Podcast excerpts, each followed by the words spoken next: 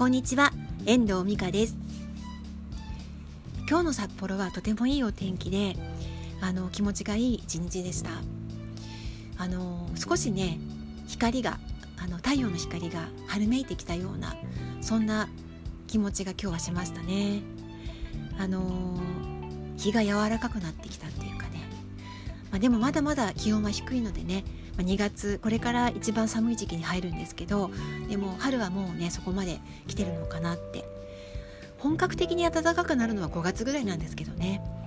でもあの確実に春はそこまでやってきてるなっていうふうにちょっと嬉しく思っています。そんなこんなでもうすぐあの年度末ですからもしかしたらあの皆さんの中ではあの引っ越しを考えてらっしゃる方だったりとか新しい出発に伴って新しい住まいを探している方もいらっしゃるかと思うんですよね。であの聞いてらっしゃる方の中でもしかしたらあの本州から札幌に引っ越される方本州から道内のどちらかに引っ越される方もいらっしゃるかもしれません。であので私が私も東京からこちらに引っ越してきてもう19年が経つんですけれどもあの実はその引っ越してきてからの2年間っていうのはとてもあの寒さにやられてしまって体調を崩してしまった経験があります。でそれというのもあの北海道の住宅の選び方がよく分からなかったっていうのがあの、えーと住宅選びの失敗につながったことだったんですよね。賃貸住宅なのでねあの引っ越しはできるんですけれどもでもそれでもやっぱりあの冬の過ごし方冬が暖かく過ごせる賃貸住宅を選ぶコツを、まあ、遠藤三日なりの選ぶおすすめのコツをね今日はお話ししていきたいと思います。で私があの引っ越し札幌に引っ越してきて初めて住んだおお家お家っていうのが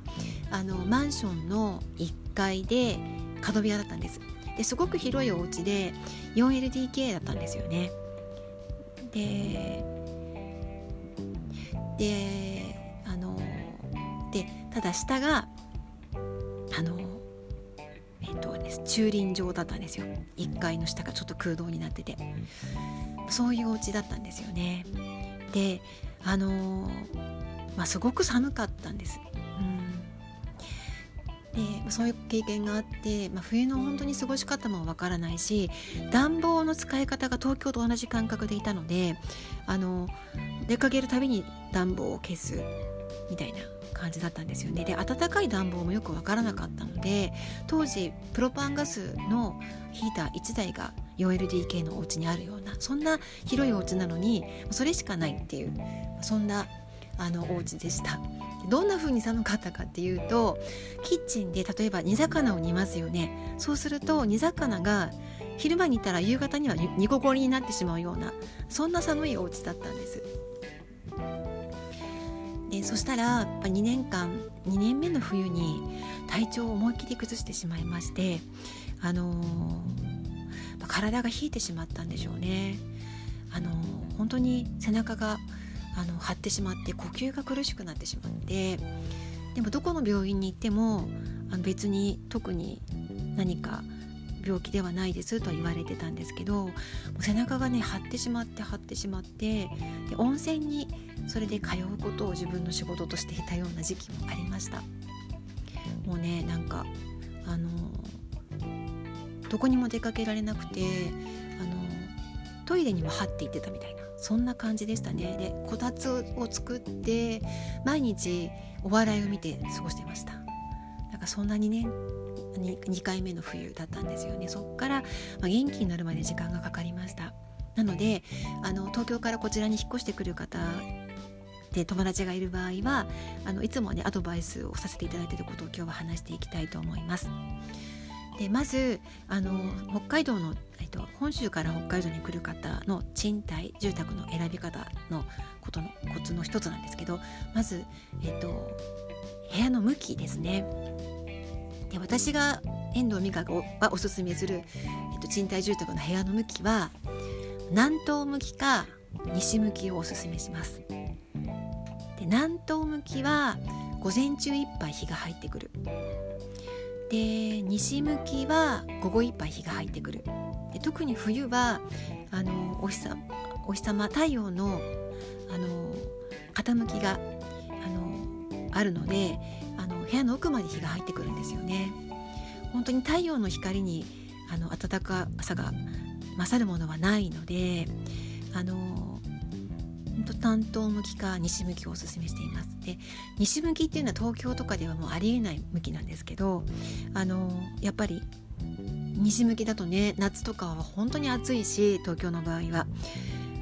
あのいくらクーラー効かせても西向きの部屋はなかなか涼しくならない。そんなこともあると思うのでね北海道に来て西向きの部屋がいいなんて言われたらびっくりすると思うんですけどでも私的には西向き。南東向きの部屋をおすすめしています。夏はそれほどね暑くならないんですよね。ちょうどいいくらいかもしれません本州から来たら。だからクーラーがあるないはあんまり関係ないかなって。窓を開ければ涼しいし扇風機を回せば涼しいのであの本州から来た人にとって夏はね。だから夏はそんなに心配しなくても大丈夫かと思います。あとあのー、暖房なんですけれども、えっと、私が一番おすすめするのは都市ガス。えっと、北海道の北海道のストーブというのは壁に穴が開いていて外気を取り入れられるようなあのシステムになってるんですよね。であのそのガスストーブはあの値段も高くそんなに高くないし、えーとうん、安定してるかなって思います。であとは今高いんですけど灯油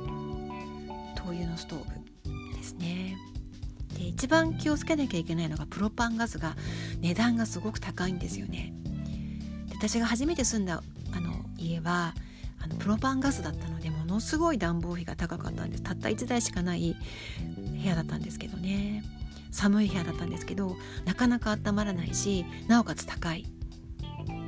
もうねあんまりいい思い出がありません。プロパンガスの暖房については。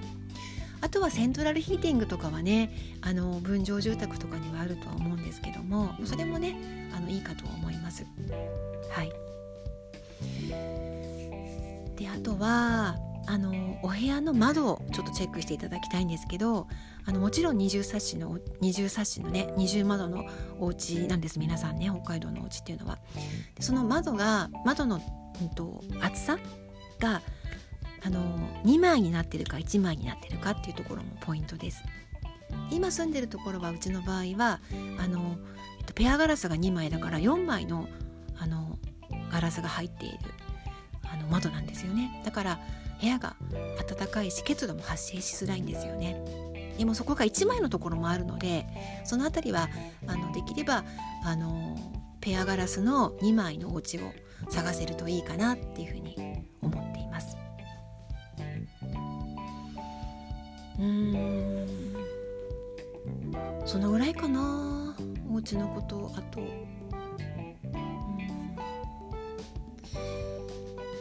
とりあえず今日はね部屋の向きと暖房のことを